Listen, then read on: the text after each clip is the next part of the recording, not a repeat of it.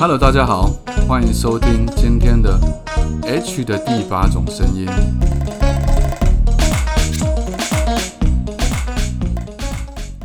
大家好，大家真的好，因为这是我第一集的 Podcast。这个起因于御姐爱，我的好朋友送了我一支麦克风，因为他跟我录音的时候，他觉得我的声音非常迷人，他认为我应该可以胜任这样子的一份工作，所以我被推坑了。我决定开始录制 Podcast，也希望可以陪伴我的读者度过每一个漫长的夜晚或者是无聊的时间。那今天是第一集，我想我就来聊聊我最喜欢谈的爱。什么是爱呢？我们常常会讲说，爱是替别人着想的。就像说我常常举例子，举举例子，举什么例子呢？举做爱当做一个例子，就是做爱是让对方舒服的事情，叫做爱；做爱不是让自己舒服的事情，叫做爱。于是你就可以从中去联想出很多。当做爱的时候，如果对方在服务你的话，那是他爱你的一种行为。那当对方不断的在抚慰你、在调戏、挑逗你的时候，他并不只是为了让自己快速的得到高潮而感到满足，这些都是一种爱的表现。当然，最好的表现就是我在满足你，你在调取悦我，所以我们两个可以同时达到快乐的一个地步。那这个就是爱。就是为了对方着想，为了对方付出。对我来说，这是真正的一种爱哦。那很多人都会讲说，不可能，这世界上没有这样子的爱。但其实我的印象中，里面，呃，我看过我身边有很多朋友有这样子的做法。当然，我也听过一些故事，是类似这种无私的爱、付出的爱。好比说，我就曾经听过一个故事，跟大家做一个分享。啊，有一位女性大法官在美国，叫做 Sandra Day O'Connor，她是美国史上的第一位女性大法官。她在一九八一年的时候被雷根总统任命，并且她在最高法院服务了二十四年。她的丈夫约翰 O'Connor（John O'Connor） 是一位杰出的律师，并且在华盛顿特区的一家知名律师事务所担任合伙人。两个人在斯坦福大学院法学院认识，并且在一九五二年结婚。他们一起啊养的三个儿子分别是 Scott、Brian 和 Joy。然后他们的婚姻呢就被认为是非常幸福跟和谐的。他们互相都支持对方的事业跟兴趣。但是事情总是没有如此的顺利啊！在二零零五年的时候，John Connor 被诊断出患有阿兹海默症。这件事情对他们俩的生活造成非常非常巨大的冲击。John Connor 的记忆力开始衰退，他常常忘记自己的名字、住址，甚至妻子的身份。他也变得非常情绪化，非常容易生气、焦虑，还有抑郁。那 Sandra Day O'Connor 在最高法院工作的时候，就扮演了丈夫的主要照顾者的角色。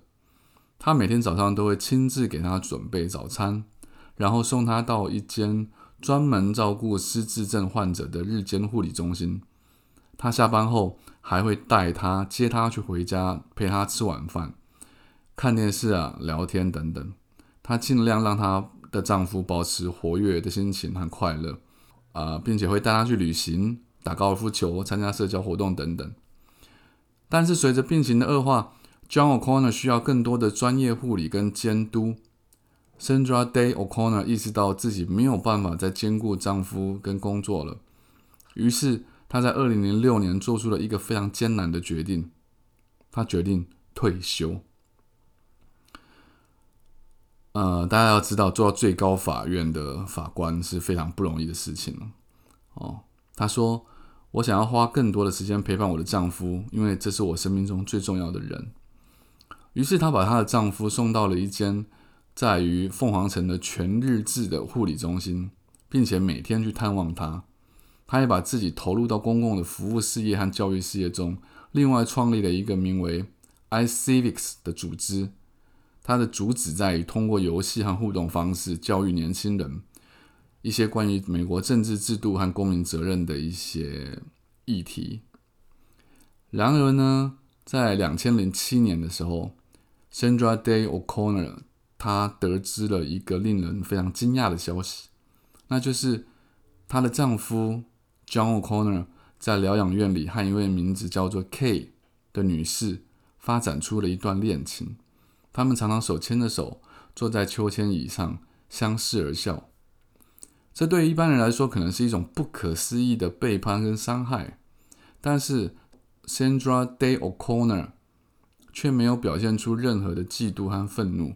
相反，她对丈夫的新恋情表示理解跟支持。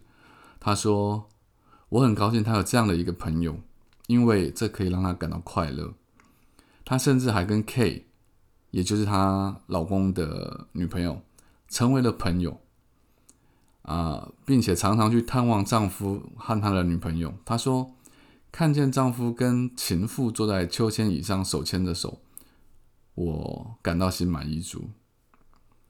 Sandra Day O'Connor 的这种宽容跟大爱，让许多人都感到非常感动跟佩服哦。他的儿子 Scott 说，对于妈妈来说。能够看到爸爸快乐，是不是而不是觉得自己的幸福都取决于他自己，反而是一种解脱。Sandra Day O'Connor，她知道自己的丈夫其实已经不是以前的她了，她已经失去了对自己跟婚姻的记忆了。她也知道自己无法改变他的病情了，于是她只能接受他的现状。她选择了用爱来对待他，而不是用恨，或者是。怨恨，他说：“我不会因为他有阿兹海默症就不再爱他了。”听完这个故事之后，我不知道你们怎么想哦，但我觉得，就像我一开始在讲的，爱是一种付出，爱不是一成不变的，爱不是单方向的，爱不是单方向的单方向的索取，它会随着时间跟环境的变化。有时候，爱情需要我们放下自己的期待跟执着。而且要用更宽广和包容的心去理解跟接纳对方，这样的爱情才是真正的无私跟伟大。我是这么想的，我不知道你们怎么觉得呢？如果你们听完这故事或者听我的第一集 Podcast 有什么感想的话，欢迎到我的脸书留言给我，或者到我的 IG 打作家 H，在 IG 跟脸书上都可以搜寻得到我。那我今天重感冒，三十八度五发烧，就在今天录下了我人生中第一集的 Podcast。希望你有听到这一次非常重要的声音，重要的发生。下次见。